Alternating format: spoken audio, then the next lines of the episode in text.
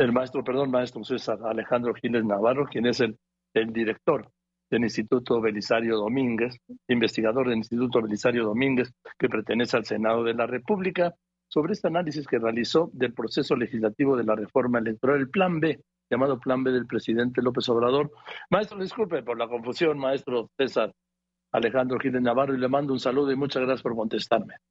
Buenas tardes. Al contrario, Joaquín, al contrario, Joaquín, gracias a ti y a ti en este día se te perdona todo porque es tu cumpleaños y por ello aprovecho esta llamada para extenderte una felicitación.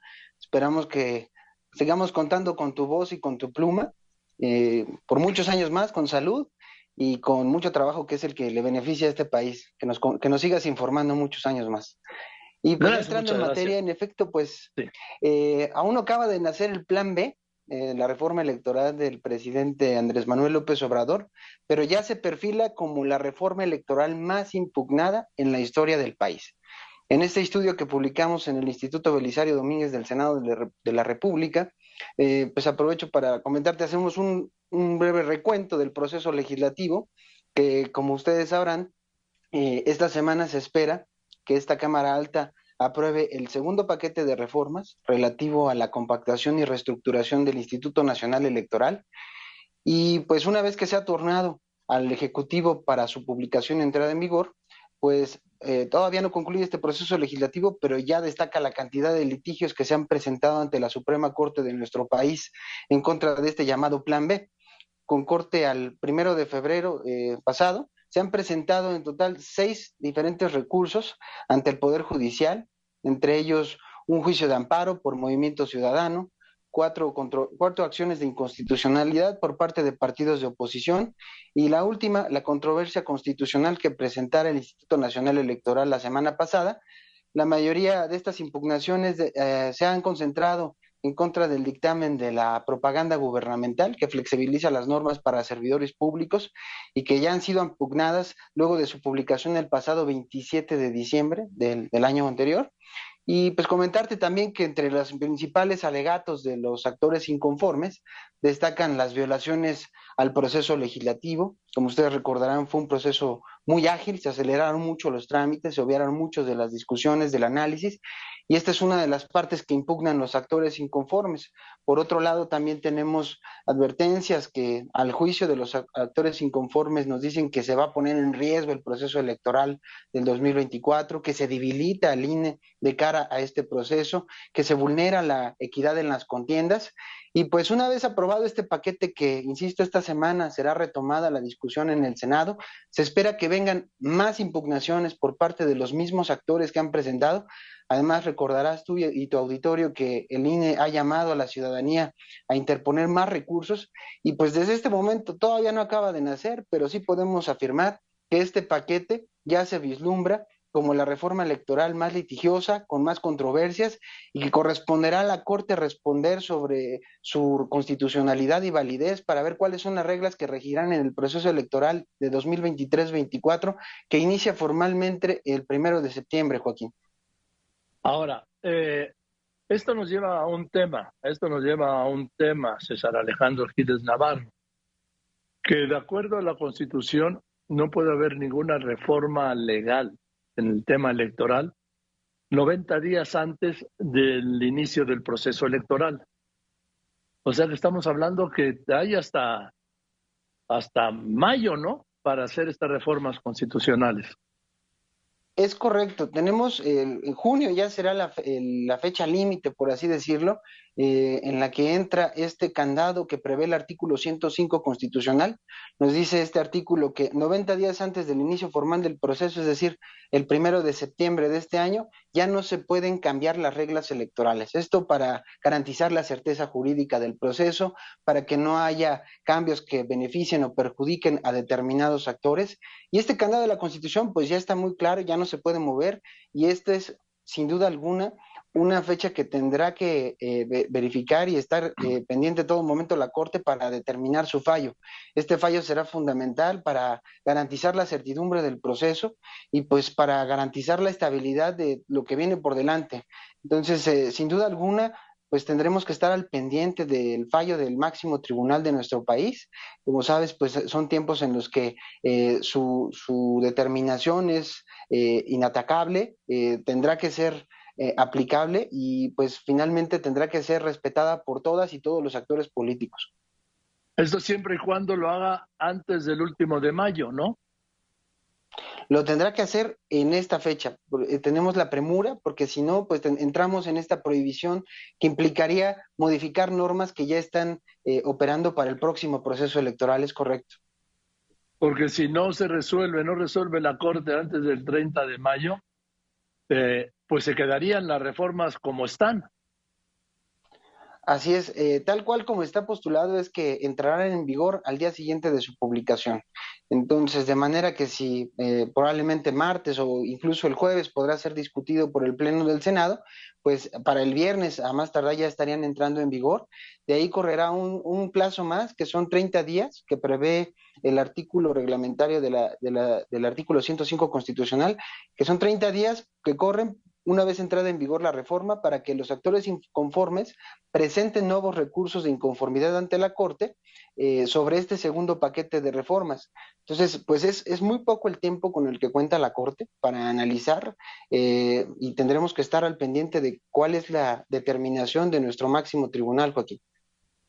Y más si se recurre a un pasado reciente en donde los asuntos que, le que no le interesaban afectaban al presidente, se iban a la congeladora.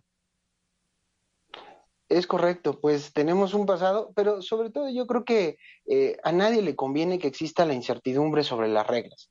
Eh, una de las características de la democracia, pues es que tenemos eh, certidumbre sobre las reglas e incertidumbre sobre los resultados.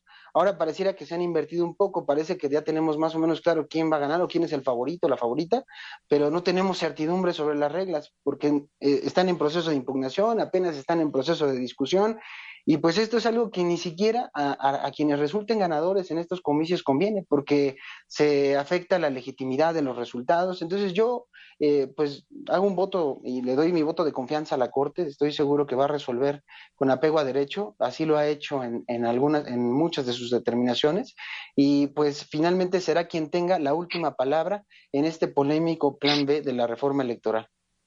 Eh, no sé si estoy bien eh, hasta donde recuerdo, solo se ha publicado la reforma que tiene que ver con la publicidad de los funcionarios públicos, de las dos que se aprobaron en la Cámara de Diputados. ¿O ya se aprobaron las dos, maestro? Solamente se ha aprobado, aprobado parcialmente. Como bien comentas, hasta el momento solamente entraron en vigor la reforma en materia de propaganda gubernamental. Eh, recordarle a ti, auditorio, que tenemos dos componentes en este plan B. Por un lado, la reforma en materia de propaganda gubernamental, que ya culminó su proceso legislativo, se publicó el 27 de diciembre del año pasado y entró en vigor al día siguiente. Este segundo paquete de reformas con modificaciones a leyes estrictamente electorales eh, se vio interrumpido su proceso porque, como recordarás, se fue, eh, tuvo algunas modificaciones, entre ellas la eliminación de la llamada cláusula de vida eterna a partidos políticos, que fue lo que en la última sesión de la Cámara de Diputados del año pasado se eliminó eh, recordarás que fue una inconformidad que manifestó el presidente de la República. En la discusión del Pleno de Diputados se, se elimina esta cláusula y es lo que ahora hace que regrese al Senado este dictamen para que reciba el visto bueno y una, ahora sí ya con la aprobación de la Cámara Revisora pueda entrar en vigor este segundo paquete de reformas. Bien, pero están también cuatro iniciativas presidenciales uh, que van a subir, bueno, me dijeron que ya estaban en comisiones, no me consta, para ser desahogadas en el Pleno, eh, pues no sé si esta semana o la, que viene.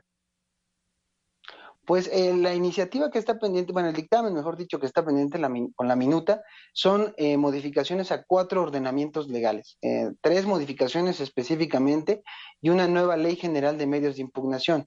Este, como tal, es lo que conforma el segundo componente electoral.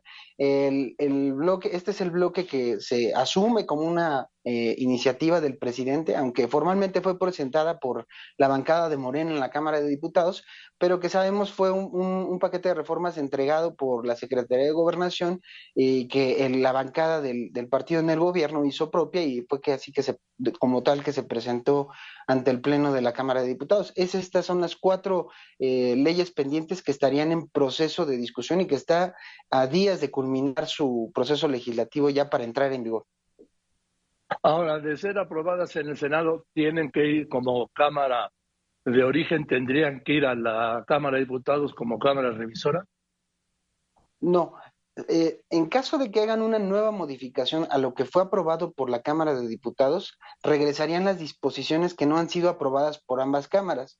Pero esto es muy ah, poco probable. La única cláusula que se eliminó por parte de diputados, que es el cambio que hizo que volviera la minuta al Senado, es la, de la cláusula de vida eterna que se eliminó y es la que se espera que el Senado eh, vaya a aprobar en sus términos, con lo cual ya habría terminado este proceso que implica la aprobación de las dos cámaras del Congreso y ya procedería la publicación en el diario oficial.